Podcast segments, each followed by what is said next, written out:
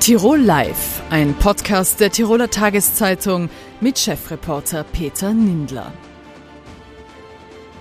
Herzlich willkommen bei Tirol Live, dem Fernsehformat der Tiroler Tageszeitung. Die Ausbaupläne am Pitztaler Gletscher und am Kaunertaler Gletscher, wo 45 Millionen in neue Seilbahnen und Lifte investiert werden sollen, sorgen für Diskussionen. Auch in Osttirol ist eine Skigebietsehe zwischen Siljan und dem Südtiroler Sechsten geplant. Der Alpenverein sieht diese Pläne sehr kritisch. Wie kritisch, das wird uns jetzt die Leiterin der Abteilung Raumplanung und Naturschutz, Liliana Dagostin, sagen. Herzlich willkommen, Frau Dagostin. Herzlichen Dank für die Einladung. Frau Dagostin, was stört Sie an den Plänen am Kaunertaler und am Bitztaler Gletscher? Eine Gletscherehe gibt es ja nicht. Naja, eine Gletscherrehe gibt es nicht, so wie sie uns vor ein paar Jahren noch äh, angepriesen wurde. Es gibt allerdings so etwas Ähnliches wie eine Gletscherehe Light, so würde ich das jetzt bezeichnen. Also es gibt derzeit mal einen Ausbauplan und äh, wer die Unterlagen zu den alten äh, Verfahren etwas studiert hat oder sich vielleicht daran erinnern kann, ich kann mich sehr gut daran erinnern, der merkt, dass es auch hier so ein Vorgehen so ein scheibchenweises Vorgehen ist, man nennt es herkömmlich auch Salamitaktik. Und ich glaube, genau das ist das, was derzeit ähm, von der Projektwerbin, also von den Gletscherbahnen am Brunnenkogelferner, Mittelbergferner, Karlesferner und äh, Hangendenferner geplant ist. Und dasselbe gilt auch für den Gebatschferner. Wir das sprechen deshalb auch immer gerne von den Fernern und von den Gletschern, weil wir sonst tatsächlich das den Eindruck bekommen, dass es einen Pitztaler Gletscher gibt, dass es einen Ötztaler Gletscher gibt, einen Kaunertaler Gletscher. Aber das ist natürlich Humbug. Weil Sie sagen, die alten Pläne, das ist vor allem am Pitztaler Gletscher linker Fernerkogel. Ja. Und ich glaube am Kaunertaler Gletscher auch diese Weißseespitze.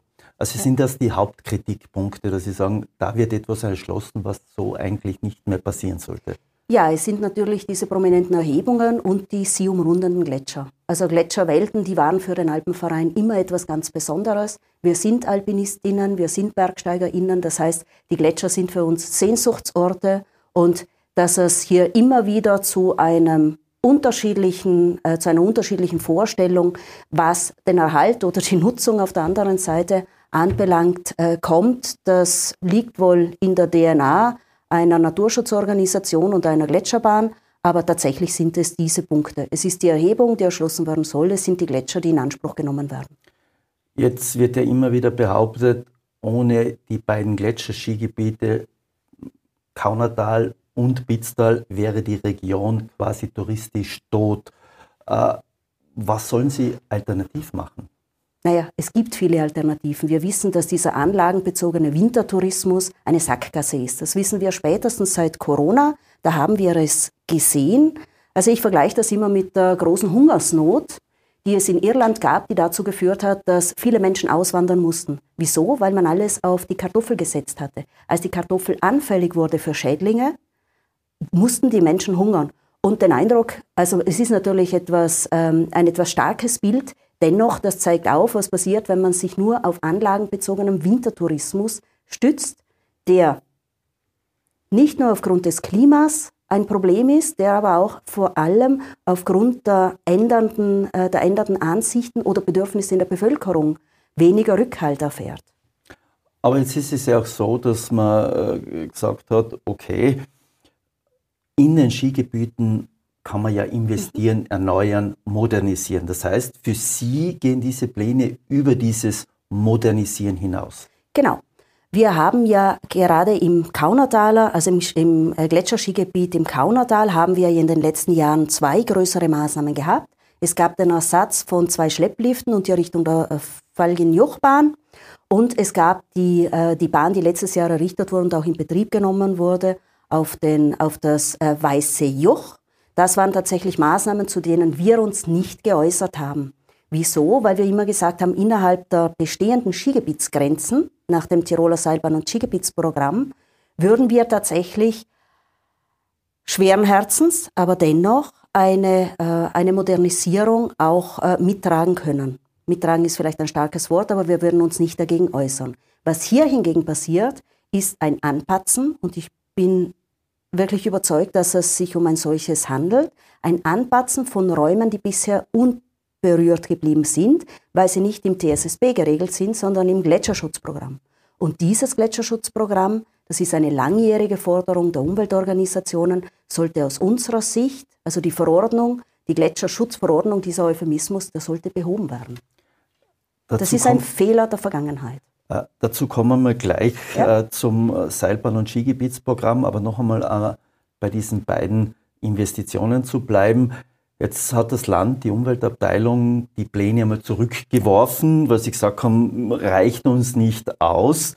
Äh, ist das schon ein bisschen so ein Hinweis, dass auch die Politik oder die zuständigen Abteilungen viel sensibler geworden sind, was so Einreichpläne betrifft? Den Eindruck hätte ich auch, ja den habe ich tatsächlich. Was ich aber allerdings vermute, ist, dass man im Grunde mit der Staffelübergabe, denn wir haben ja neue, äh, neue PartnerInnen ähm, bei den Seilbahnern, also mit der Staffelübergabe auch die Trickkiste übergeben wurde. Und zwar versucht man wieder über Pläne, ähm, die, also über Pläne, die, die, die ausgearbeitet werden, die Öffentlichkeitsbeteiligung auszuschließen. Das heißt, die Öffentlichkeitsbeteiligung der organisierten Öffentlichkeit, sprich der Umweltorganisationen.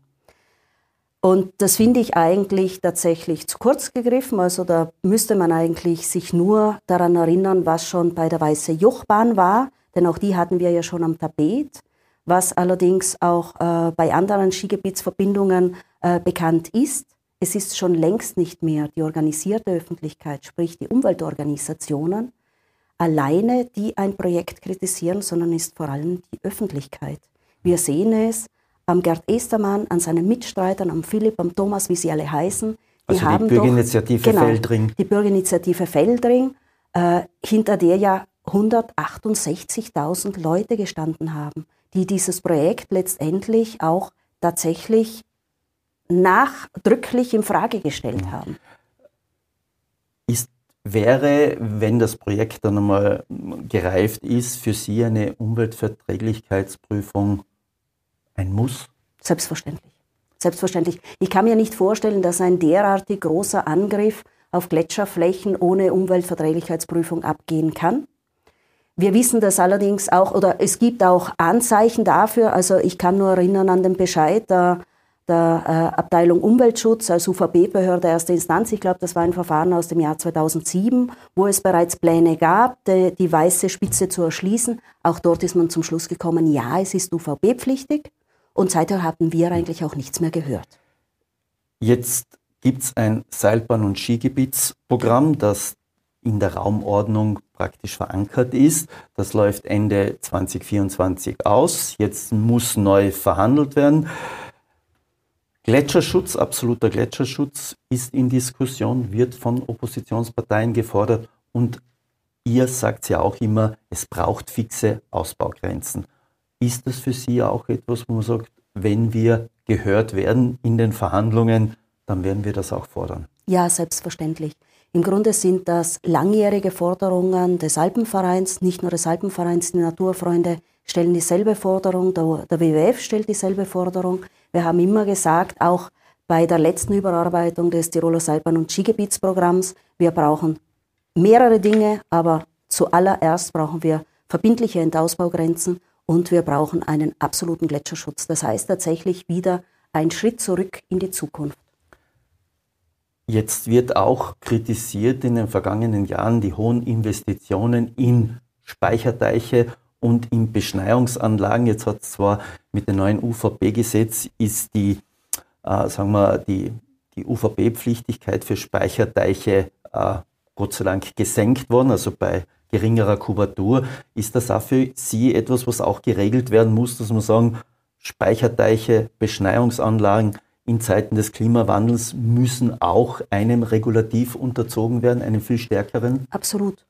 Auch was die Speicherteiche anbelangt, muss man ja sagen, dass es nicht auf ähm, ein, ein, ein, ein einsichtiges Verhalten der österreichischen Politik hin erfolgt ist, sondern eigentlich aufgrund eines Vertragsverletzungsverfahrens. Und da stand ja im Raum, es steht eigentlich nach wie vor im Raum, was die was die Beschneiungsanlagen anbelangt hat, hat man es wohl behoben. Allerdings gab es da von uns tatsächlich auch andere Vorschläge, denn Sie müssen sich vorstellen, wir haben derzeit wieder, also der Zugang der österreichischen Politik war ja immer der, wir haben eine Fläche, die wir heranziehen. Aber die 405.000 Kubik, die am Tiefenbach ferner verbaut wurden, da geht es nicht um die Fläche, da geht es um die Kubik. Mhm. In Osttirol ist fast ähnlich. Sechsten Siljan äh, wurde auch zurückgestellt oder ein Verbesserungsauftrag, wie es im Behördendeutsch heißt, äh, erteilt. Bis Ende März muss das Projekt äh, verbessert werden. Sehen Sie da auch, dass das in Zeiten wie diesen schwierig ist umzusetzen? Aus unserer Sicht ja. Es geht ja auch längst nicht mehr nur um Sexten und Siljan, es geht ja auch um die Erschließung ins Comelico, also in den Veneto runter. Und es formiert sich auch dort der Widerstand, und zwar in Osttirol, bei uns in Nordtirol, in Südtirol und auch im Veneto. Also es sind die Arbeitsgruppen schon aktiv. Wir sind natürlich Teil davon. Und aus unserer Sicht ist auch dieses Projekt ein problematisches, allerdings wegen eines anderen Grundes. Es sind da weniger die Gletscher, es sind vor allem die Raufußhühner. Also praktisch. Raufußhühner und Glattfußhühner. Und wie Sie wissen, Herr Nindler, sind die Glattfußhühner und eines der Raufußhühner tatsächlich auch ein K.O.-Kriterium nach dem TSSB. Das berühmte Schneehuhn, ich würde jetzt einmal sagen, der Schneehuhn, das ja sehr oft auch als äh, Beispiel herangezogen wird, dass große Investitionen nicht möglich sind. Trotzdem, letzte Frage. Jetzt haben wir heute gehört, äh, Skifahren boomt nach wie vor. Äh, Tirol hat fast wieder von der Gästeanzahl an Vor-Corona-Zeiten äh, angeschlossen. Was sagen Sie der Tirol-Werbung? Äh, der Wirtschaftskammer, die sagen, schaut, die Leute kommen gern nach Tirol, die wollen gern Skifahren, wir müssen attraktiv sein. Welche Antwort geben Sie denen? Ja, die Menschen fahren gerne Ski und ja, wir wollen attraktiv sein. Die Frage ist, wollen wir noch attraktiver werden? Müssen wir das? Oder ist es nicht genug, was wir haben? Das ist nämlich tatsächlich die Antwort des Alpenvereins. Uns wird immer wieder vorgehalten, wir seien gegen das Skifahren. Das stimmt nicht. Das sind wir selbstverständlich nicht. Das liegt irgendwo auch in der DNA des Alpenvereins. Berg, äh, also Skibergsteigen vermutlich mehr als das Skifahren, aber das macht nichts. Dennoch ist auch das Skifahren äh, eine Sportart, die im Alpenverein praktiziert wird. Aber wir gehen davon aus, dass es längst genug ist und dass eigentlich die Tragfähigkeit unserer Naturräume äh, erreicht ist und dass wir auch keine weiteren Anlagen benötigen. Zum Schneehuhn vielleicht noch ganz kurz. Es ist das, der Auerhahn natürlich und das Glattfußhuhn, also das Steinhuhn, die im DSSB auch eine besondere Aufmerksamkeit erfahren und die werden wir suchen gehen. Frau D'Agustin, vielen Dank für das Gespräch. Sehr gerne. Vielen Dank. Die Tiroler Grünen haben morgen ihren Landesparteitag. Sie nennen das Landesversammlung. In Tels wird ein neuer Landessprecher gewählt. Landessprecher Christian Altenweisel steht nicht mehr zur Verfügung. In den vergangenen Wochen gab es aber Krisenstimmung bei den Grünen. Wie die Grünen die Krise überwinden wollen, das frage ich jetzt den scheidenden Landessprecher Christian Altenweisel der zu uns ins Studio gekommen ist. Herzlich willkommen. Danke fürs Dasein dürfen. Herr Altenweißl, was ist in den vergangenen Wochen bei den Grünen schiefgelaufen? Schiefgelaufen ist einiges, aber wie wir jetzt vor kurzem gehört haben, läuft auch schon wieder einiges ins Ruder. Vor allem freuen wir total darüber, dass unsere Landesgeschäftsführung sich jetzt doch noch konstruktiven Gesprächen dazu durchgerungen hat, bei uns an Bord zu bleiben. Also das ist eine ganz große Hoffnung für mich persönlich, weil das auch bedeutet, dass wir gut strukturiert besser arbeiten, auch besser inhaltlich ins Arbeiten kommen werden.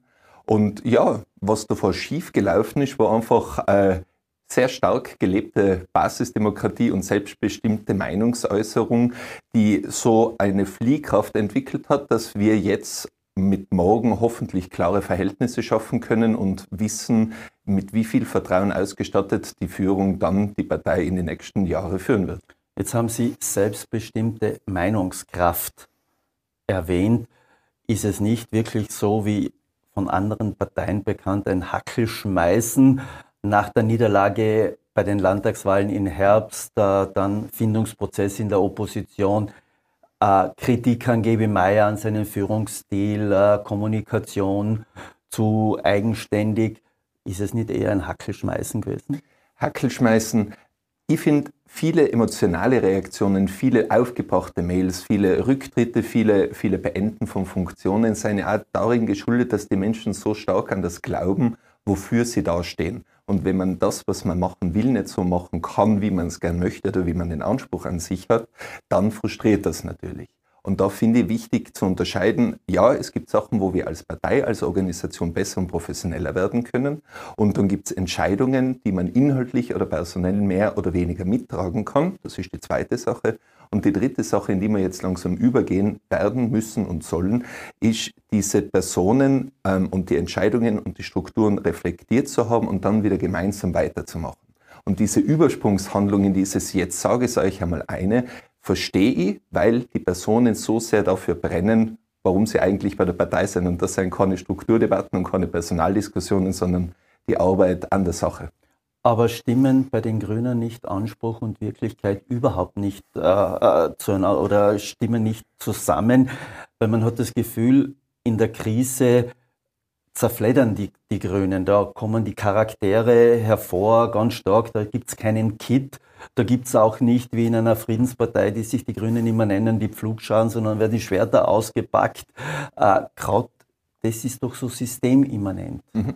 Wir sind eine relativ kleine Organisation, obwohl wir jetzt lange auch viel Verantwortung getragen haben. Und in kleinen Organisationen kommt natürlich die, der menschliche Aspekt auch sehr stark zum Tragen.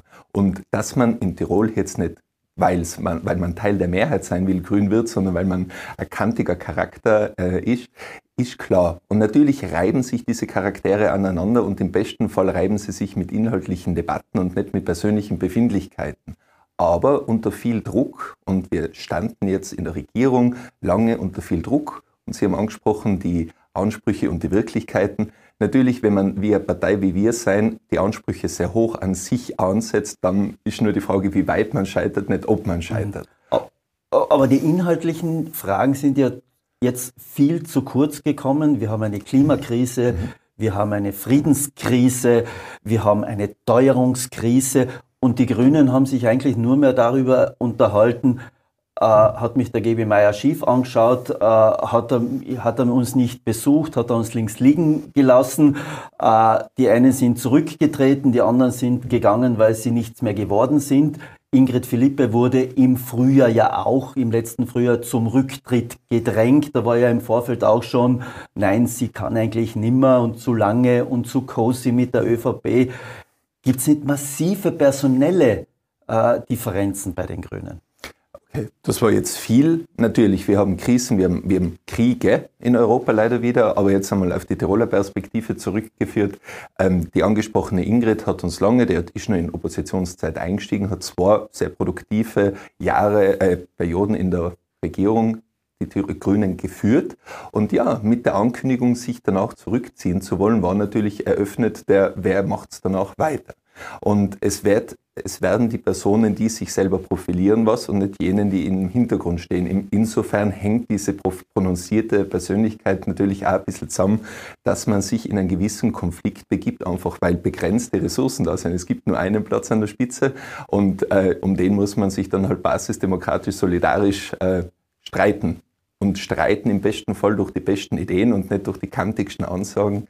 Und ja, natürlich geht in so einem Prozess dann auch viele Hoffnungen nicht erfüllt. Und ich hoffe, dass viele Menschen, die jetzt dann einmal für sich gesagt haben, so mag ich jetzt nicht arbeiten, finden werden, dass wir uns nach dieser Phase der Umorientierung, dieses Neueinstimmens auf die Oppositionsarbeit wieder mehr den Inhalten und weniger den persönlichen Aspekten widmen und dann macht es auch wieder mehr Spaß, bin überzeugt.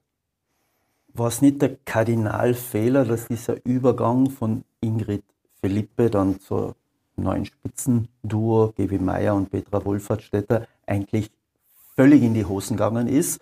Es hat diese von euch hochgelobte Basiswahl gegeben. Wenn man weiß, dass bei der Verkündung des Ergebnisses äh, die unterlegene Ex-Landesrätin Fischer nicht einmal was sagen wollte, dann hat man schon das Gefühl gehabt, da ist jetzt ein Graben der so groß ist, der lässt sich nicht einmal mehr bis zur Landtagswahl im Herbst kitten. Mhm. Ein schönes Sprichwort heißt, das Gegenteil von gut ist gut gemeint. Ähm, ich war ja mit anderen auch verantwortlich für diese Neuorganisation unserer Wahl und der eigentliche Hintergrund war ja, dass wir allen Mitgliedern, egal ob sie jetzt die Zeit hatten und die Möglichkeit zum jeweiligen Landesversammlungsort zu reisen, die Möglichkeit der Mitbestimmung geben wollen, also mehr Einbindung der Basis.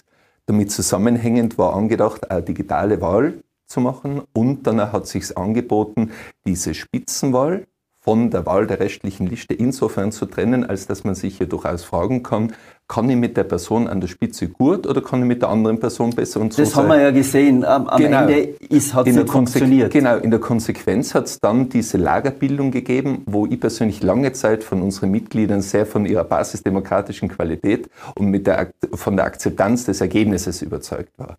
Ja, wir sind eine kleine Organisation, wo, wo Enttäuschungen gewisse Konsequenzen nach sich ziehen.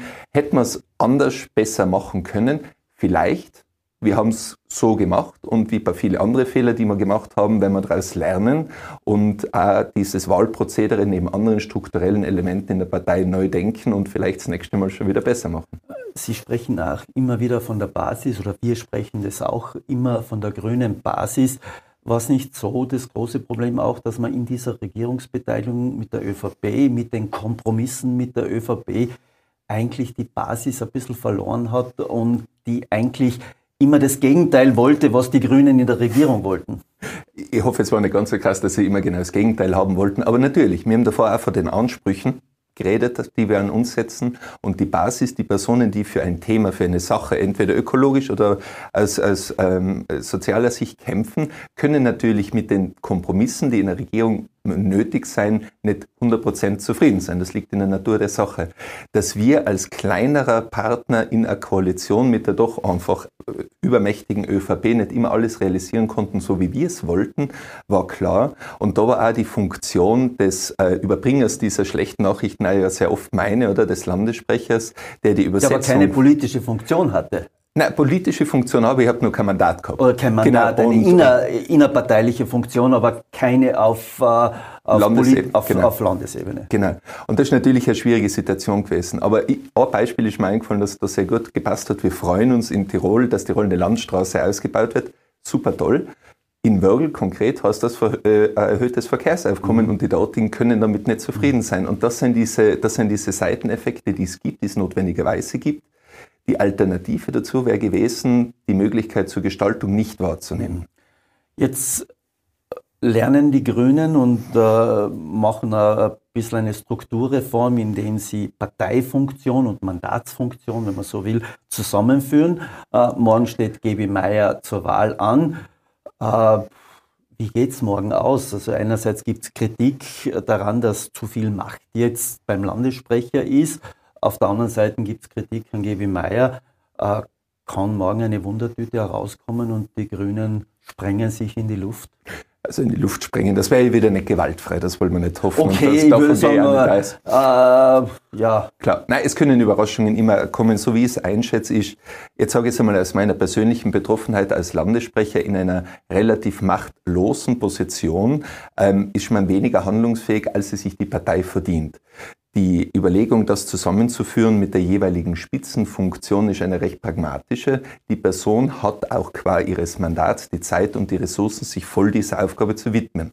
Was mir nicht möglich war, wo ich auch wieder an meinen eigenen äh, Ansprüchen quasi scheitern musste, äh, ist jetzt eine Konzentration für eine recht kleine Partei, sicher auch in der Oppositionszeit mit drei Landtagsabgeordneten, nicht die schlechteste Variante. Und Macht ist ja immer relativ zu verstehen. Dadurch, dass sich bei uns jedes Mitglied in die Diskussion einbringen kann, und äh, wir einen sehr regen Austausch von Meinungen haben, ist es ja nicht so, dass von oben herab wie in anderen Organisationen entschieden wird, sondern mhm. es, es bleibt der Austausch. Aber trotzdem, äh, trotz allem, die SPÖ sagt, nach der Mitgliederbefragung muss dann auch so sein, dass alle den Spitzenkandidaten oder den neuen Parteiobmann oder die alte Parteiobfrau unterstützen. Mhm. Erwarten Sie sich das morgen auch, egal wie es ausgeht, mit 50 plus einer Stimme im Wissen, mhm. dass das sehr problematisch ist, muss dann auch die grüne Basis, die grüne Partei hinter Gebi Meier stehen? Ich wünsche mir, unabhängig von der Person, dass wir als Organisation, um unsere Arbeit, unseren Daseinszweck erfüllen zu können, geschlossen zusammenarbeiten. Wenn das heißt, dass die Person mit möglichst viel Vertrauen ausgestattet wird, dann wünsche ich mir das im Interesse der Organisation. Die Person Gebi Meier oder die Person wer auch immer sonst noch. Ja, steht ja nur mal Gebi Meier zur Wahl. Natürlich, natürlich. Aber ähm, neben den Kritik, die man einer Person, die schon lange im politischen Geschäft ist, machen kann, verstehe, geht es jetzt um das größere Ganze innerhalb der Organisation. Und jetzt geht es nicht darum, um Sympathiewahlen, sondern es geht darum zu sagen, okay, das ist die Momentaufnahme auf der Landesversammlung, auf unserer Vollversammlung. Die Person wird gewählt und wir haben auch die Basisdemokratie und die Solidarität in unserem Statut. Dann erwarte ich mir auch, dass diese Entscheidung, wie sie fällt, akzeptiert wird und wir dann vom, von der Nabelschau ins Tun kommen. Weil ich glaube, wir seien uns einig, wir haben genug Themen und wichtigere Themen als Statuten oder Personaldiskussionen Trotzdem zu bewältigen. nochmal klar gefragt, welches Ergebnis wünschen Sie sich für GB Meier und für die Grünen, dass dann auch sowas wie Ruhe einkehrt? Ich wünsche mir ein möglichst hohes Ergebnis. Das wäre im Prozent Voraussagen sind so schwer, vor allem wenn sie die Zukunft betreffen. Ja, wir also, wissen ja bei einzelnen Kandidaten, wir können, da ist einmal der Neuner eine Richtmarke. Mhm. Gehen wir davon aus, dass es der nicht wird aufgrund dieser ganzen Diskussionen. Sagen Sie 80 Prozent und ein Halleluja. 80 Prozent, wenn es 80 Prozent sind, dann rufe morgen Halleluja auf der Landesversammlung. Aber ich wünsche mir vor allem, dass es eine geschlossene, eine gute Diskussion gibt, die uns Hoffnung geben kann, dass wir in einen besseren Austausch, in einen solidarischeren Austausch wieder treten, als wir es jetzt hatten. Und ein hohes, ein gutes Ergebnis, um 80 Prozent und ein Halleluja würden mich freuen, aber vor allem eben im Interesse der Organisation und des Arbeitens an den Themen. Wie werden Sie bei den Grünen weiter aktiv sein? Ähm, also ich werde mit morgen 12 Uhr, bin ich wieder einfaches Parteimitglied. Ähm, ich freue mich persönlich vor allem, dass ich so jetzt aus dieser Rolle scheiden kann, dass ich nicht verbittert bin und nicht irgendwie nichts den mehr Eindruck von der Organisation. Hat man auch nicht, muss man sagen. Genau, und das war ein harter Weg. Das waren, das waren drei sehr, sehr intensive Jahre, sehr viel Lektionen und Lernen und äh, äh, manche Belastung. Und ich freue mich darauf, jetzt einmal für mich wieder Kraft zu schöpfen. Also der Akku ist, ist äh, recht aufgebraucht und sobald dieses Durchatmen wieder da ist, dann stehe ich gern zur Verfügung, um angefragt zu werden, wenn man meine Einschätzung oder Mitarbeit haben will. Und bis dahin freue ich mich, dass ich jetzt eine gute Übergabe auch hin zu meiner Nachfolge, zum GB Meier und zur Cordula, äh, gestalten durfte. Herr Altenweißel, ich wünsche ein gutes Durchschnaufen. Danke, dass Sie bei uns waren. Sehr gern. Das war Tirol Live, wie immer zu sehen auf dd.com und nachzuhören als Podcast. Tirol Live ein Podcast der Tiroler Tageszeitung. Das Video dazu sehen Sie auf tt.com.